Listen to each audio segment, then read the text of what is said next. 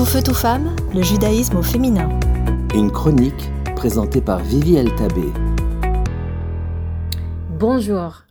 Cette semaine, on a célébré la vie et les enseignements du Rabbi Lubavitch, Rabbi Menachem Mendel Schneerson. J'ai eu la chance de grandir à Crown Heights avec le Rabbi à New York et le Rabbi continue à être pour moi aujourd'hui mon maître, mon guide, mon inspiration. Et c'est en son honneur que je vous partage les top 3 leçons que j'ai apprises du Rabbi. 3. Ces raisons d'aimer ou aimer sans raison. Chacun sait qu'il est important d'aimer, mais ce n'est pas si facile que ça, et en particulier avec ceux qui sont les plus proches et chers à nos yeux, et en particulier quand ils nous déçoivent, quand ils nous challenge. Mais c'est justement ça le problème. L'amour ne doit pas dépendre d'une raison. Elle doit être ni raisonnable ni raisonnée. Aimer, c'est donner de l'importance à ce qui importe. C'est être capable de regarder l'autre et soi-même pour la pure et bonne personne qu'elle est, une neshama, une âme pure. D'ailleurs, il existe une technique, un exercice pour les parents qui veulent pratiquer cet amour inconditionnel. Il s'agit de fermer leurs yeux et de faire remonter le souvenir de leurs enfants lorsqu'ils ou elles étaient bébés un enfant pur, innocent et plein d'amour bercé dans leurs bras. Le rabbi n'avait pas besoin de fermer ses yeux pour se souvenir de qui on était. Il faisait abstraction des apparences et il regardait droit au but, à notre neshama, notre âme précieuse. Le rabbi aimait, chérissait et célébrait chaque personne. Et il nous encourageait de faire de même, à nous considérer, à nous aimer et à nous aimer les uns les autres pour les âmes précieuses que nous sommes. Une femme d'un certain âge s'est fatiguée et épuisée en attendant son tour pour recevoir une bénédiction.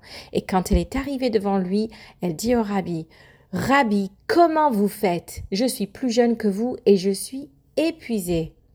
Le rabbi lui a répondu, Quand on compte des diamants, on ne se fatigue jamais. Top 2. Considération et respect. Un homme qui vivait dans l'île de Curaçao, dans les Caraïbes, a écrit une lettre au rabbi pour lui remercier pour son aide. Et il a signé son lettre un petit juif de Curaçao. Le rabbi lui a répondu Il n'existe pas de petit juif. En effet, il n'y a pas de petit juif, pas de petit être humain, pas de petite âme et pas de petite bonne action. Le rabbi honorait le divin en toutes choses et il montrait le plus grand respect et considération pour les challenges personnels de chaque personne. Il passait des heures chaque jour à lire et répondre aux milliers de lettres qui arrivaient du monde entier, sollicitant son avis, ses conseils, ses bénédictions. Quand quelqu'un a offert au rabbi un ouvreur d'enveloppe électrique pour lui faciliter ses tâches, le rabbi a poliment refusé le cadeau en disant Comment est-ce que je peux ouvrir avec une machine? Des lettres qui sont scellées avec des larmes. Et mon top de top est clairement sa confiance en nous et son leadership. En fin de compte, le rabbi était le plus grand leader, non seulement parce qu'il croyait en nous, non seulement parce qu'il refusait de nous laisser tomber dans la victimisation, non seulement parce qu'il nous insufflait d'un sens de mission et d'importance personnelle, non. Il était le plus grand leader parce qu'il donnait à chacun la capacité d'avoir un leadership personnel. Il nous encourageait, mais il nous laissait avancer à nos propres pas. Il a inspiré, mais il n'a jamais fait le travail à notre place.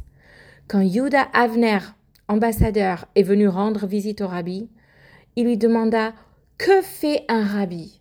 Et le rabbi lui a répondu Mon travail consiste à rallumer les flammes dans les cœurs et les âmes de chaque personne.